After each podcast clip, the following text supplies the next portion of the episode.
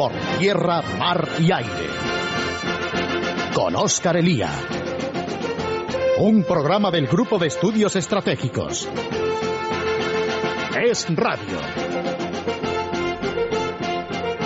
Saludos amigos y muy buenas tardes. Domingo 12 de junio de 2011. Estamos otra vez aquí después de haber terminado nuestro programa abruptamente el pasado domingo. Recuerden ustedes que venía Nadal y vaya que se venía, porque se llevó el Roland Garros. El mismo domingo en el, que, en el que Nadal ganaba el Roland Garros y nosotros nos despedíamos antes de tiempo, se celebraban las elecciones en Perú. Y de entonces aquí han ocurrido muchas cosas en ese y en otros países. Tendremos en breve sorpresas o no tan sorpresas relacionadas con Libia porque parece que por algún lado o por otro se va a acabar resolviendo más pronto que tarde eh, el conflicto. Hemos tenido también una buena ración de Yemen con la huida del presidente Saleh que deja un país desangrado entre tribus y clanes, con Al Qaeda rondando territorialmente, con un conflicto importante entre chiíes y suníes y todo ello frente a las costas de Somalia y en la desembocadura del Mar Rojo.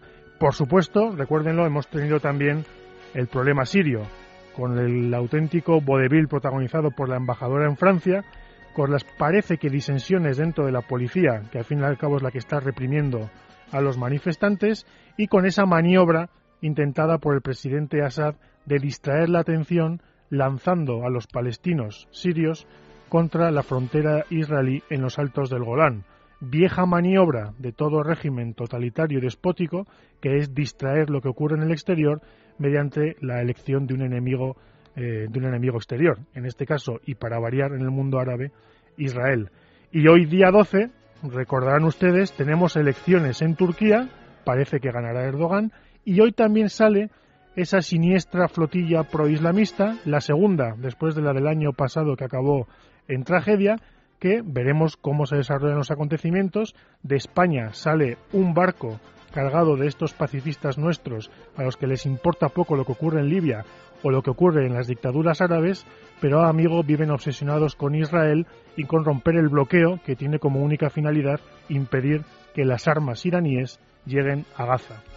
Pero para ir por partes, hoy tenemos para, ustedes el tema de Perú, tenemos el tema de Libia y tenemos el tema de Pakistán con Carlos Echeverría. Y para ir rápidamente y no hacerles esperar más tiempo ni a ustedes ni a mi invitado, vamos al primero de ellos, vamos a las elecciones de Perú con Pedro Fernández Barbadillo. Pedro, lo primero, muy buenas tardes y bienvenido una vez más al programa del GES. Hola, Oscar, encantado de estar con vosotros. Pedro, la primera cuestión, eh, ya ha pasado suficiente tiempo, la semana comenzábamos con los resultados eh, que tenían que confirmarse, ya se han confirmado, victoria de Humala, pero eh, no absoluta, evidentemente. Los resultados, Pedro. Pues ha sido una victoria en segunda vuelta, como dices, de Ollanta Humala por una cifra de unos 500.000 votos sobre Keiko Fujimori y, y, en el Parlamento, que es, lo, que que puede interesarnos más, en el Congreso de peruano, el, el partido de la coalición de Humala pues es mayoritaria, tiene 47 escaños de 130 pero claro, eso no es la mayoría absoluta. Parece ser que va a conseguir formar una alianza de gobierno con el partido del expresidente Alejandro Toledo, Perú posible. Entonces, estos dos juntos sumarían 68 escaños de 130. También habrá que ver si, si Humala es capaz de mantener la disciplina en su coalición, porque no está, no está solo su partido nacionalista peruano, también está el Partido Comunista del Perú, el Partido Socialista, el Partido Socialista Revolucionario y alguno más. Vamos, toda una sopa de letras. Oye, aquí hay un problema que, conforme te escuchaba, surge y es evidente, y es eh, cómo demonios eh, consigue uno coordinar a fuerzas tan dispares que van, como has comentado, desde las fuerzas comunistas más extravagantes hasta el partido de Alejandro Toledo. Pues ese va a ser el problema de, al que se va a enfrentar Humala en los próximos cinco años que tiene de presidente eh, en el Congreso peruano mm, hay una tradición eh, muy desagradable de transfugismo en el que muy pocos grupos parlamentarios se mantienen con el mismo número de escaños con el que comienza la legislatura. En la anterior legislatura el único partido que mantuvo su número de escaños fue el APRA, pero En esta ocasión, el APRA de, Alan García se ha desplomado, no ha presentado ni candidato presidencial y solo tiene cuatro diputados. Así que es muy probable que empiece a haber baile de, escaños entre los grupos parlamentarios. Pedro, dentro de lo que efectivamente nunca podemos estar seguros de lo que va a ocurrir en esta vida, nos suele recordar eh, Manuel Coma a menudo, eh, ¿qué crees tú que es lo más probable que veamos en los próximos días, semanas, no sé si meses y más allá, pero ¿qué crees tú que va a ocurrir eh, en Perú a partir de ahora? Pues vamos a ver, el, hace, eh, esta misma semana uno de los hermanos de, de, Ollanta, Ulises, gran nombre incaico, como podemos deducir, eh, dijo que su hermano tenía un problema muy serio, que era una especie de cuadratura del círculo eh, para, que ha tenido que hacer para ganar las elecciones. O sea, en primera vuelta contentar a sus partidarios y en segunda vuelta contentar o atraerse a, digamos, a, otro tipo de, electores eh, más liberales, como los Vargas Llosa y como Alejandro Toledo. Entonces, eh, se está hablando de, de, que puede haber un gobierno de concertación entre la coalición de Humala y el partido Perú Posible de, de, Alejandro Toledo. Incluso podría haber cargos como el de primer ministro y el ministro de Economía que podían ir a gente de, Toledo. Hombre, esto le daría mucha calma a los inversores nacionales y extranjeros y a los mercados financieros. Ahora bien, mm, como dice el propio hermano de, Ollanta, Ulises, claro, eh, Ollanta ha creado unas expectativas tremendas en, eh, en, un gran sector de, de los peruanos pues subidas de sueldos, pensiones eh, a partir de los 65 años. ¿Cómo va a poder conceder todo eso? Pues no lo sabemos. Hombre, sabemos por experiencia que en otros países como la Bolivia de Evo Morales, claro, cuando hay que pasar de las palabras a los hechos, pues eh, la realidad tiene sus propias leyes y se suelen producir choques, desencantos, protestas, etcétera. Eh, panorama eh, por lo menos va a estar divertido, pero... Eh, si no es peruano, puede estar muy divertido, pero si eres peruano, la verdad... Bueno, les confieso que Pedro, antes de comenzar, eh, ha hablado él del hermano de, de Humala, pero hay una anécdota interesante que además dice mucho de, del, del personaje sobre los padres del, del vencedor, Pedro. Pues sí, que don Isaac Humala, inventor del etnocacerismo, y su, su señora doña Teresa, de orígenes italianos, pues han decidido irse a, a seguir un tratamiento médico ni más ni menos que a Cuba, de la que, del que esperan volver en unos días. Entonces, claro, uno se pregunta si es que en Perú no hay médicos, porque, claro, el neoliberalismo, pues ya sabemos que empieza a eliminar a los médicos para que así la gente humilde no tenga con eh, quien la cuide y quien le conserve la salud. Eso será. Oiga, y, y oye, ¿y cuánto cuestan dos pasajes en avión a Cuba? Sí, no, efectivamente, la verdad es que empezamos, empezamos bien, como suele, pues como suele empezamos tan bien que hasta, si me permite, César, eh, Oscar, eh, Evo Morales, el presidente de Bolivia, se ha alegrado mucho de la victoria de Humala y ha dicho que con este triunfo electoral pues se está tiñendo de rojo. Perú ya le han dicho algunos que deje de, meterse en los asuntos eh, que no le conciernen y que se dedique a gobernar a su país. Bien. Eh, Pedro, ¿qué es eh, lo dentro de lo posible que has comentado? ¿Cuál es el mejor escenario posible y cuál es el peor para ti dentro de ese abanico, por lo menos idealmente? Pues, hombre, idealmente, pues mira, que Ollanta se comportase como se ha comportado Alan García en este quinquenio. en 2006 pasaron a la segunda vuelta Ollanta y Alan García y, la gente, Vargas Llosa el primero, pues pidieron el voto para Alan García, aunque su primer mandato entre el 85 y el 90 fue un auténtico desastre. O sea, con sendero luminoso a las puertas de Lima, un cuatro mil y pico por ciento de inflación y la suspensión de pagos de la deuda, etcétera y al final, como dicen algunos, como el, el Fernando de eh, Escislo, perdón, perdón por el apellido, pues García en su segundo gobierno ha sido el mejor gobernante que ha tenido Perú desde la independencia. ha seguido aplicando los principios económicos eh, liberales de apertura de, comercio, de respeto a la propiedad privada y el país ha crecido muchísimo. Ojalá pasase algo así con, con Ollanta Humala, dejase, no pasase de las palabras a los hechos y mantuviese las líneas básicas del éxito de Perú en estos últimos años. Básicamente que no juegue con las cosas de comer que en la práctica para Perú son el, terrorismo y, la, y las medidas económicas. Pues que además, te lo he oído yo a ti decir alguna vez, es, son la clave de la mejora en muchos países iberoamericanos, el hecho de que las medidas se mantengan de un presidente a otro. Eh, Pedro, el impacto en, en, la región, el impacto en Iberoamérica, aún es pronto para verlo, porque como hemos visto, no está claro hacia dónde va a tirar Humala, pero eh, ¿cuál es el impacto de su, de su elección en una zona tan convulsa como, como esa? Pues, el, vamos a ver, eh, yo creo que tenemos que fijarnos más que en Venezuela, por ahora, en Brasil. Hablando, aunque también tienen un gobernante de izquierdas, Dilma Rousseff, tan exaltada como, como Chávez, pero mm, Brasil está muy interesado en incorporar a su área de influencia a Perú e incluso en sustraer a Perú de la influencia de Estados Unidos. Entonces, entre otros motivos, Perú tiene energía eléctrica que, eh, que en Perú y sin embargo falta en Brasil. Entonces, ahí hay un, un, punto de interés y también a través de Perú Brasil puede alcanzar el Océano Pacífico entonces, ese es uno de los puntos eh, geopolíticos de, de, interés en este nuevo mandato presidencial. Y el otro son las fricciones con Chile. desde hace unos años pues ha surgido un problema de demarcación de las aguas territoriales entre Chile y Perú y, Perú, Alan García en concreto, ha llevado la protesta al Tribunal de la Haya y ahí está.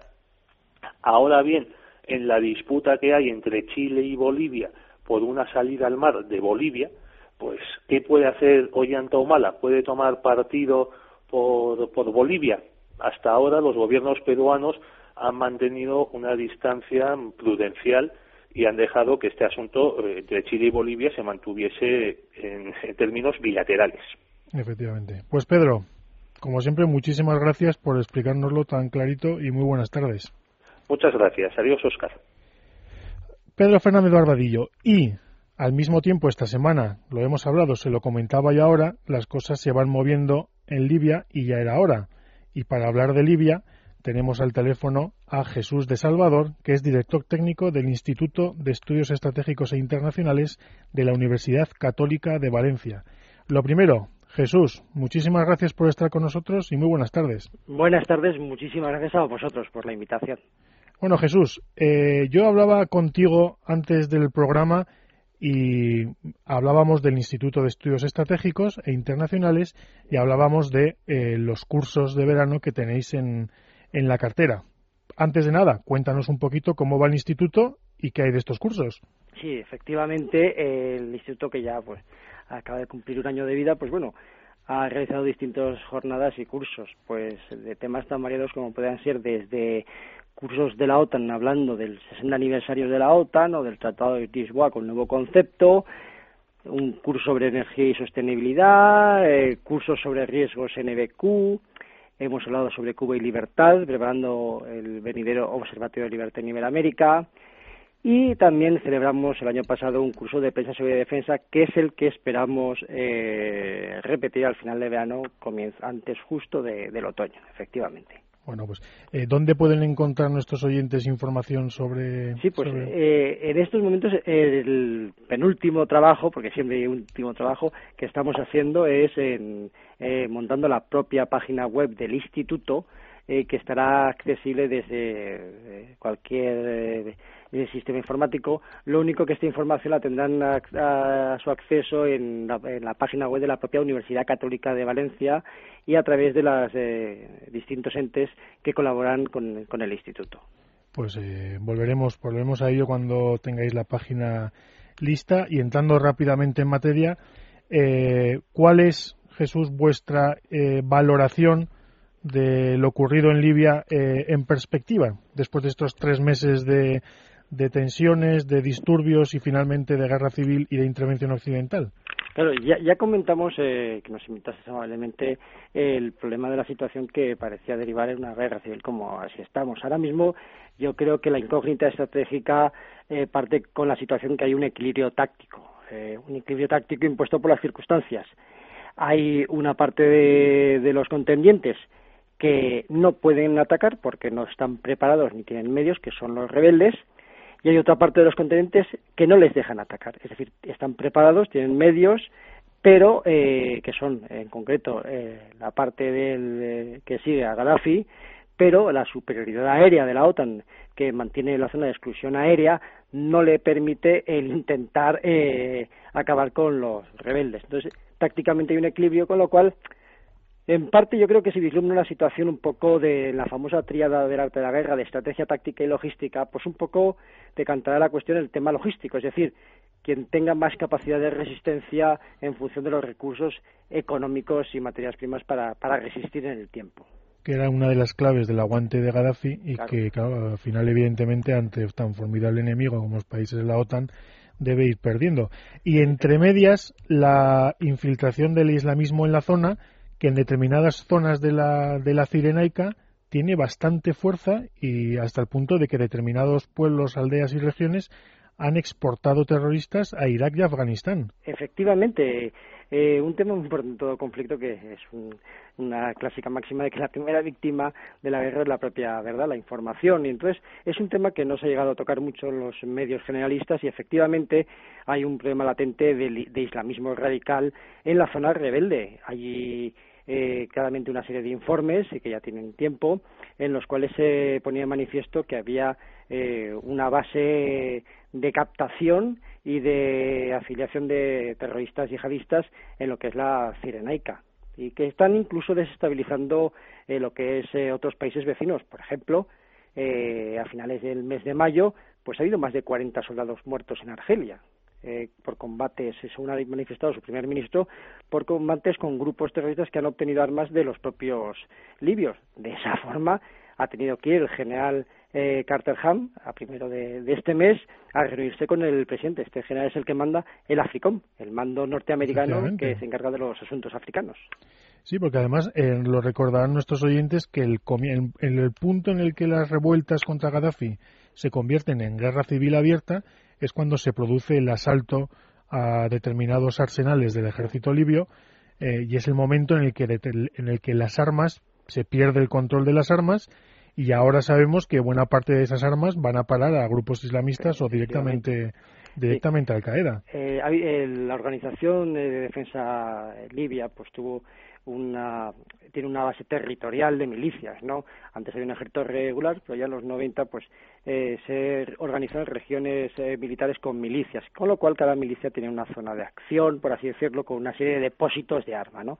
Entonces, eh, efectivamente, se produce una serie de asaltos, en concreto a mediados de, febrero, de alguno de estos arsenales, y uno de los asaltos, eh, curiosamente, se da en una ciudad, Derna, que está entre Benghazi y Tobruk, eh, que es uno de los principales focos de yihadismo y, terrorista. De hecho, existe un informe eh, del año 2007 del Centro Contraterrorista de West Point, eh, en el cual recoge como en, que en esta ciudad hay más terroristas reclutados, tengamos en cuenta que la ciudad tiene 80.000 habitantes, más terroristas reclutados que en la propia Riad, que tiene 4 millones, y que el 85% de los terroristas que salen de Libia justamente salen de la Cirenaica.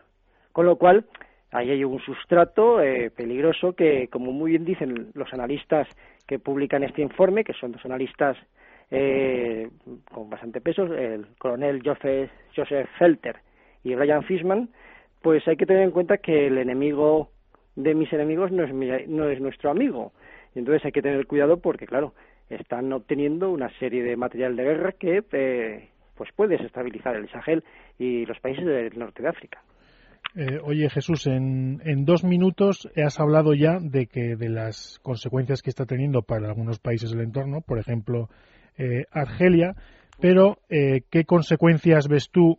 hemos hablado ya en este programa de algunas, empezando por la inmigración en relación con Italia, pero ¿qué consecuencias ves tú de amenazas a la seguridad para los países del Mediterráneo, para los países europeos del Mediterráneo? Yo veo eh, a nivel, aparte de las caras eh, sociales en las personas, económicas, hemos visto cómo los, el precio de, de, los hidrocarburos sube porque son países productores, que además el tráfico de hidrocarburos pasan por esos países. Eh, recordemos que en el momento álgido de las revueltas árabes, el canal de Suez estuvo eh, en algunos momentos el tráfico de, del oleoducto que pasa por esa zona pues cortado. Entonces, claro, las repercusiones son desde muchas perspectivas socioeconómicas, eh, por la inestabilidad, después por la movilización que provoca en, en la efervescencia yihadista el hecho de que haya aviones de la Alianza Atlántica actuando sobre Libia, el hecho de que, se, que tengan acceso a armamento también es, es algo peligroso. Y eh, yo aquí veo un poco que la, un poco la salida es ver un poco lo que ha pasado, ha pasado antaño, como Argelia. Argelia en los 90 sufrió lo que ya llamó su, prima, su primavera argelina, ¿eh? que acabó con Ben y que aunque tuvo un momento de estabilización y que provocó incluso su guerra civil eh, interna terrorista, eh, recuperando un gobierno fuerte y respaldado por Occidente, pues pudo un poco recomponer eh, la estabilidad del país, que es lo que nos interesa a Occidente, tener unos vecinos eh, cercanos eh, que sean lo más estables posible, porque recordemos que eh, el Mediterráneo es demasiado estrecho para separar, pero demasiado largo como para unir, con lo cual necesitamos tener unos vecinos lo más estables posibles. Eh, pues Jesús, yo te amenazo con volverte a traer ya con más calma, entre otras cosas cuando tengáis la, la página web. A vuestra disposición. Y nada, darte las gracias y darte sobre todo las, las buenas tardes. Gracias, buenas tardes. Pues vamos a hacer una pequeña pausa. Despedimos a Marta Pérez que nos ha guiado durante esta media hora y recibimos a Aaron Arce que nos va a guiar por la otra media hora en la que vamos a hablar con Carlos Echeverría de Pakistán. Nos vamos un momento a las noticias amigos y volvemos enseguida.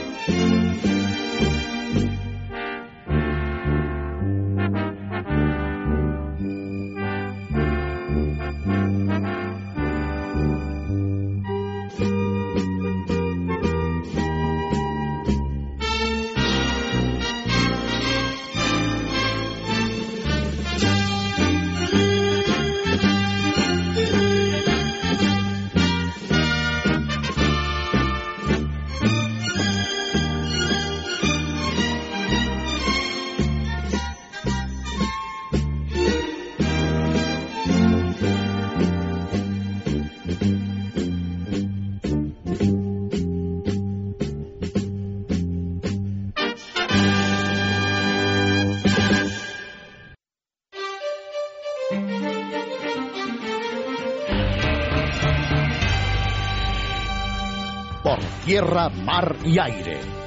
Con Óscar Elía.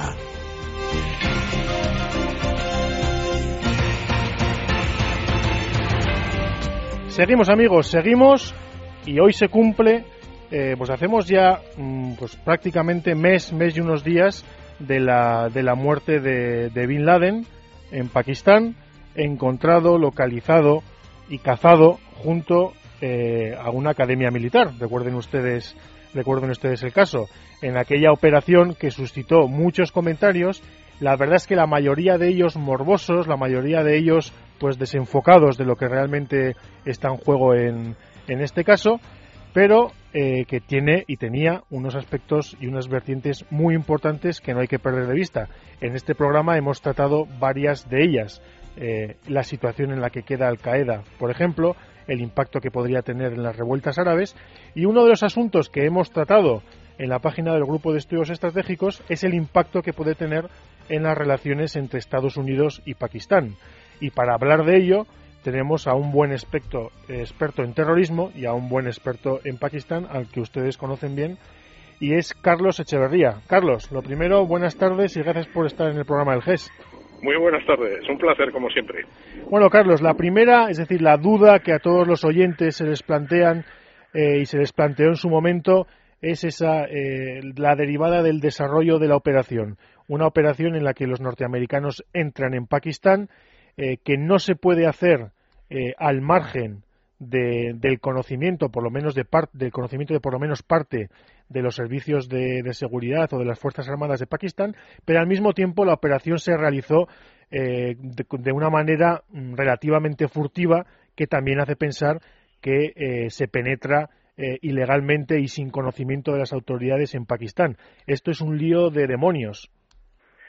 Sí, efectivamente. Eh, estamos hablando de un escenario como es el pakistaní en el que la violencia lamentablemente se ha hecho endémica, en la que intervienen grupos terroristas, eh, un amplio abanico de, organizaciones, algunas impulsadas por las propias autoridades pakistaníes en el contexto de su, de su enfrentamiento tradicional con la India y con esa vecindad inmediata del campo de batalla afgano que invita con mucha frecuencia pues a acciones transfronterizas dado que efectivamente Pakistán es el, santuario que todos sabemos de, del terrorismo y del radicalismo de los talibán y de Al Qaeda.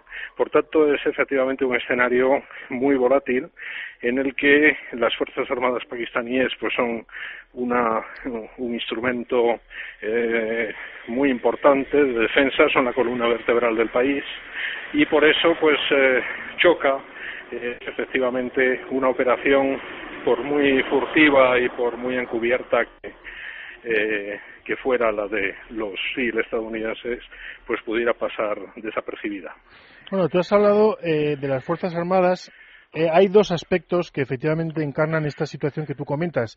En primer lugar, las Fuerzas Armadas que eh, yo me remito y voy a recomendar a nuestros, a nuestros oyentes un análisis que Carlos publicó en la página del GES el pasado 25 de mayo, Pakistán y el futuro del yihadismo salafista, donde él eh, bucea en la laberíntica situación dentro de las Fuerzas Armadas de Pakistán, que básicamente se encuentran, Carlos, entre el control interno eh, y la influencia en la política interna del país, entre su relación con el islamismo y con el frente tradicional, por así decirlo, de Pakistán, que ha sido la India. Eh, bueno, curiosa, curiosa posición la de las Fuerzas Armadas en, en Pakistán, que combinan elementos de Fuerzas Armadas en otros países del mundo, estoy pensando en países afectados por las revueltas árabes, pero donde además se mezclan con conflictos tradicionales y convencionales, con la relación con el islamismo, en fin. Carlos. Sí, efectivamente, el, caso de Pakistán es uno de los más complejos y enrevesados que, nos podamos imaginar. Partimos del hecho de que Pakistán nace como Estado eh, pura y simplemente para buscar acomodo a los musulmanes de, la India británica. Es decir, que no existía una tradición eh, de carácter nacionalista, una identidad que podamos eh, calificar con, pues, con un mínimo de carga histórica y de tradición. Eso ya de por sí indica que desde el principio, desde el año 47 en el que nacen la independencia India y Pakistán, pues nacen eh, en términos de, eh, de, tensión y de confrontación. En efecto, se han hecho la guerra en tres ocasiones, la guerra convencional, y las políticas de defensa de uno y de otro tienen como prioridad, pues efectivamente, eh, al vecino. El caso de la radicalización islamista en Pakistán se alimenta ya de partida por ese nacimiento como, como Estado musulmán frente a, a la a la influencia de los hindúes y eh, la segunda gran corriente de radicalización islamista pues se da lamentablemente en el contexto de la guerra de Afganistán, la de los años eh, fines de los 70 y principios de los 80 contra eh, la ocupación soviética. Hay por tanto una retroalimentación permanente y en ella el ejército, como no podía ser de otra manera, pues tiene un papel fundamental. Por eso asistimos a esas contradicciones. Es decir, que el ejército pakistaní alimenta el radicalismo islamista frente a la India en el contexto de esa tensión histórica y por otro lado sufre los zarpazos que son feroces, por otro lado, de ese radicalismo islamista que le ha declarado la guerra al Estado pakistaní, incluidas eh, sus fuerzas armadas. Sí, al final, efectivamente, la situación de Pakistán entre dos frentes, ese frente interior e islamista con ramificaciones en Afganistán y ese frente indio tradicional. Y la segunda, eh, la segunda institución de la que se puede comentar, se podrían comentar cosas parecidas, eh, Carlos, eh, son los servicios secretos pakistaníes, el famoso ISI. Sí, el, el ISI constituyen un, poder dentro del poder, es decir, que eh, son una, una, herramienta fundamental para llevar adelante esa, esa política eh, de seguridad y de defensa, esa política eh, de injerencia en los asuntos internos de, países vecinos y que tiene, por supuesto, un campo de batalla fundamental y, y además, considerándolo en el contexto de la tensión entre India y Pakistán, que es el frente afgano. Afganistán le da a Pakistán una profundidad estratégica frente a la India y Pakistán busca por todos los medios el frenar la expansión de India no solo en Afganistán sino en toda la región. Estamos hablando, al referirnos a la India, de un país que es una potencia emergente, que tiene una, una, visibilidad cada vez mayor en muchos rincones del mundo, empezando por supuesto por la zona que es eh, que le es natural, que es eh, el subcontinente indio y Asia Central. Por tanto, el es la herramienta para intervenir, para contrarrestar y para eh, llevar adelante todo tipo de, de, actividades y de, y de políticas. Y, y por eso eh, pues eh, es una organización no es un servicio de inteligencia más sino que es una herramienta extremadamente complicada de entender y con muchos recovecos y con muchos grupos y grupúsculos que interactúan dentro de ella. Y todo ello con hablábamos de las incursiones norteamericanas en determinadas en regiones fronterizas con, con Afganistán, eh, de la operación, por supuesto, contra el grupo de Bin Laden, eh, que han venido seguidas de nuevos atentados por parte de los islamistas y de los talibanes eh, por todo Pakistán. Se ha achacado alguno de ellos a la venganza de Al Qaeda por la muerte de Bin Laden.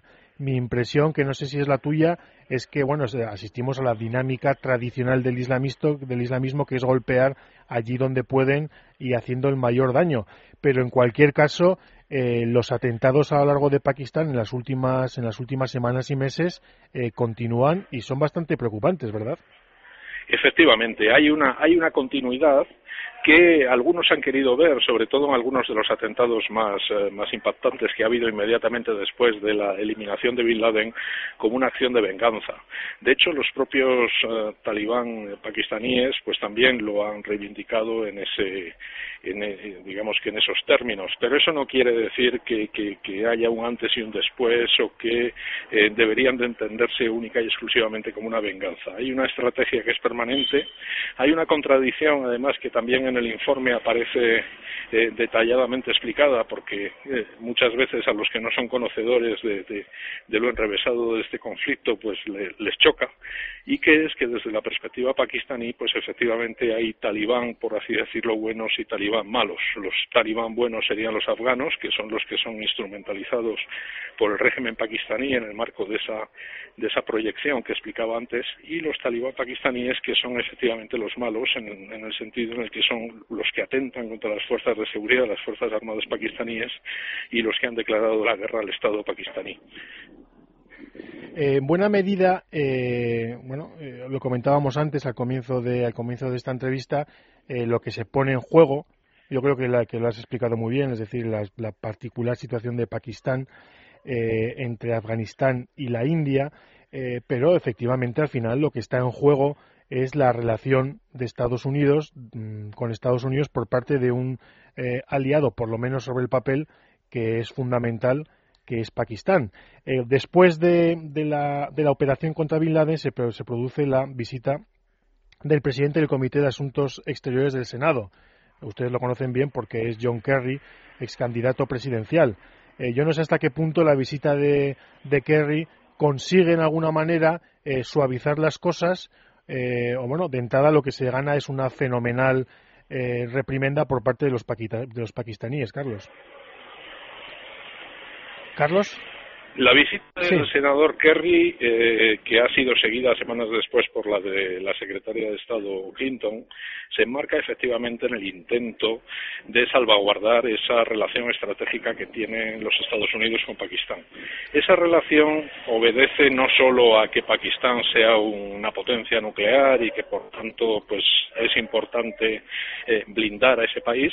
Pensemos, y eso no está en mi informe, pero sí viene al, al hilo de lo que estamos comentando aquí, que el ejército pakistaní intervino en la guerra de Vietnam eh, apoyando a los Estados Unidos. Es decir, Pakistán desde fines de los años 40 es un Estado que forma parte, digamos, del bloque occidental y de las organizaciones regionales que potenció Estados Unidos, incluso en, la zona asiática, también el Irán de la época, para contrarrestar la, eh, la influencia soviética. Por tanto, la relación con Pakistán es muy antigua es un régimen con el que hay dificultades, sobre todo en el contexto de la radicalización, pero cuyo aparato nuclear, cuya tecnología y la protección de esa tecnología nuclear es de factura estadounidense. Es, por tanto, un viejo aliado con el que hay que mantener unas relaciones lo más estrechas posibles, pero en un contexto como es el actual, con dificultades añadidas eh, que se dan de forma permanente.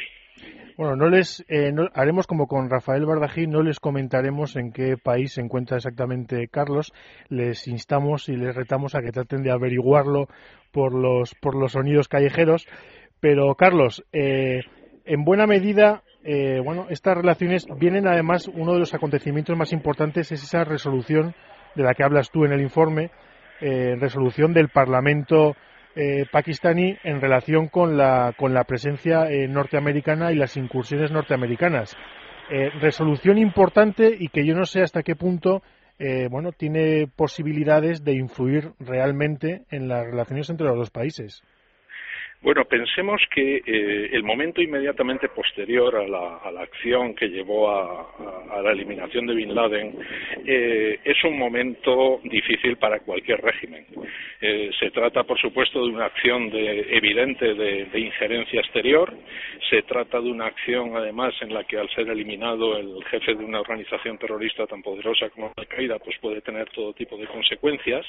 Y en un contexto de radicalización de la sociedad y de parte del Estado, como es Pakistán, pues indudablemente tenía que haber reacciones de este tipo. Es decir, no voy a calificarlo de una simple pataleta, es un gesto político muy importante, es el, el, legislativo en pleno con la presencia de la cúpula militar que toma esta medida, pero esta medida no tiene por qué conllevar necesariamente un enfriamiento de las relaciones bilaterales.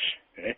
Eh, habrá que esperar y ver. Y además, esa, esa decisión no hay que contextualizarla tampoco únicamente en el contexto de la muerte de Bin Laden y de la injerencia y la acción militar de las fuerzas estadounidenses. the answers. Pensemos que los Estados Unidos llevan algunos años acercándose peligrosamente desde la perspectiva pakistaní a la India, es decir, a su gran enemigo.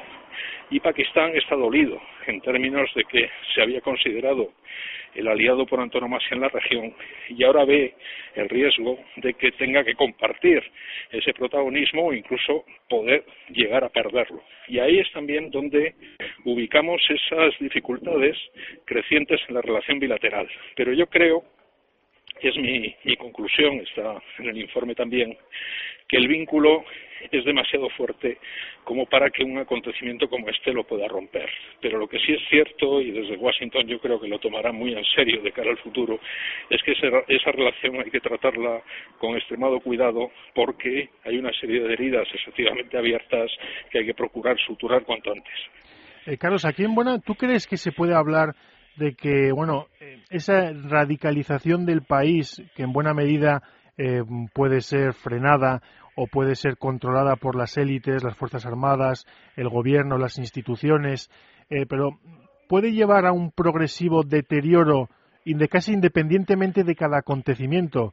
pero bueno, hay que tener en cuenta que en Pakistán eh, las madrasas están en manos del islamismo, eh, la educación eh, se dirige hacia donde se dirige, pero este es un problema que puede ir en aumento a partir de ahora, es decir, que cada pequeño roce entre aliados, bueno, gracias a una progresiva islamización de sectores sociales pakistaníes, puede mm, suponer problemas cada vez más graves o no?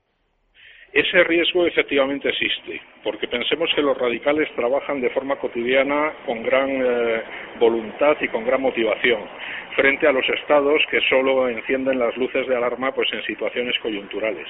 El Reino Unido, por ejemplo, que es un país, como es lógico, antigua potencia colonial y que tiene un gran conocimiento de, Pakistán y un gran interés en mantener sus vínculos, lleva adelante desde hace años pues políticas de cooperación destinadas a la desradicalización, por así decirlo, es decir, a, moderar el discurso y, a explorar entre los distintos estratos de la sociedad pakistaní pues aquellas aquellos elementos que pueden coadyuvar a, la moderación.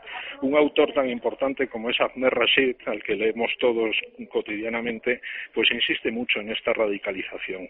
Eh, hay que desmontar esa radicalización, no es fácil. ¿eh? Las madrasas durante décadas han alimentado eh, una visión maniquea de, la vida y de la política y debe de ser una, una prioridad para todos los actores en sus relaciones con Pakistán, porque si no, el deterioro, como decía antes, puede ser muy acelerado.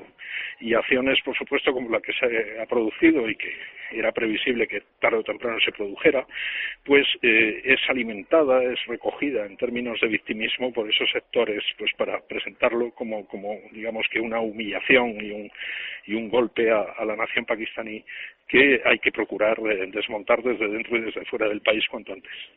Eh, Carlos, en tu informe citas también una presencia eh, creciente en, buena parte del mundo, en Iberoamérica, en África y también en la zona y en relación con, Pakistán, que es la, presencia china.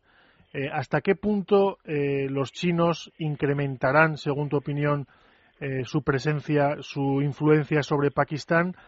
¿Hasta qué punto podemos ver en la zona un nuevo punto de posible fricción con, entre los occidentales y, esa extensión china por el mundo. China es un país que efectivamente eh, tiene en Pakistán a uno de sus, eh, digamos que, rincones donde eh, desarrolla con más intensidad en los últimos años su, presencia y su proyección. El puerto de Guadar, por ejemplo, pues es una puerta de entrada fundamental para, para todo tipo de, digamos, de factores y de influencias en China. China es un actor que no hace injerencia en términos políticos cuando, cuando entra en África o cuando entra en Pakistán. Y en ese sentido, Pakistán tiene la posibilidad de diversificar sus relaciones con el exterior, encontrando aquí a una potencia emergente muy importante, pero que en ningún caso eh, puede ser vista ni en el corto ni en el medio plazo como un sustitutivo de los Estados Unidos. Yo creo que China, aunque tiene también el problema del islamismo radical en la zona de Xinjiang, no va a aportar nada o, a introducir dificultades en lo que respecta a la cuestión central que estamos tratando aquí, que es la de la radicalización. Yo creo que la lucha contra la radicalización es más una, una misión, por supuesto, de los propios pakistaníes, pero apoyados desde fuera y apoyados sobre todo desde el mundo occidental, que es el que es también objetivo de esa radicalización islamista, y por supuesto ese apoyo pues se tiene que hacer con la, suficiente habilidad como para que no sea presentado como una injerencia añadida eh, por parte de esos, de esos islamistas y también de sectores nacionalistas pakistaníes.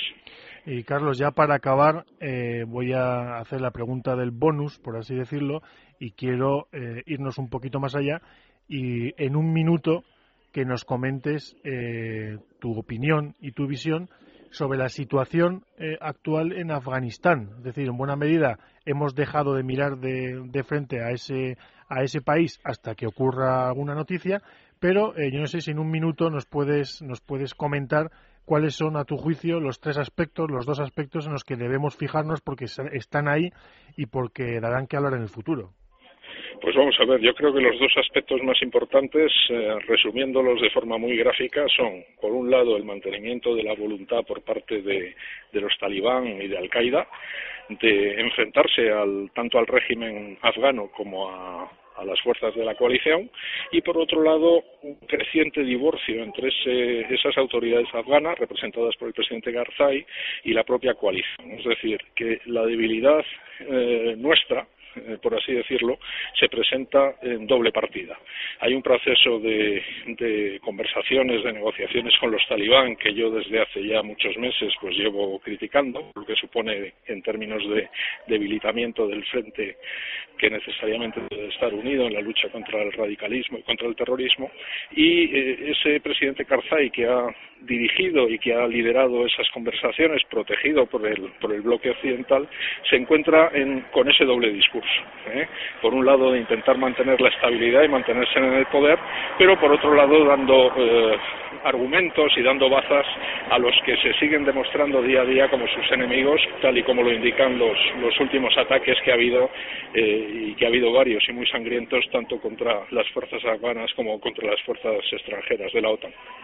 Pues Carlos Echeverría, como siempre, muchísimas gracias por dejarnos todo tan sumamente claro y nada, darte las gracias y, amenazarte, como siempre, con volverte a tener aquí en otro en otros programas. Carlos, muchas gracias. Muchas, muchas gracias a ti, César, y un fuerte abrazo. Hasta pronto. Bueno, eh, no soy César, eh, pero ya saben ustedes que en esta casa eh, muchos vamos de un programa a otro y Carlos Echeverría no es la primera vez que está con, con César Vidal en su programa. Nosotros lo dejamos aquí. Como siempre, les damos las gracias por su atención. Le quiero dar las gracias también a Aaron Arce, que está en los controles guiándonos durante toda la hora. Y nos escuchamos, nos vemos, nos oímos la próxima semana aquí en el programa del GES. Recuerden nuestro correo gs.esradio.fm. Y nada, hasta la semana que viene, amigos. Muy buenas tardes.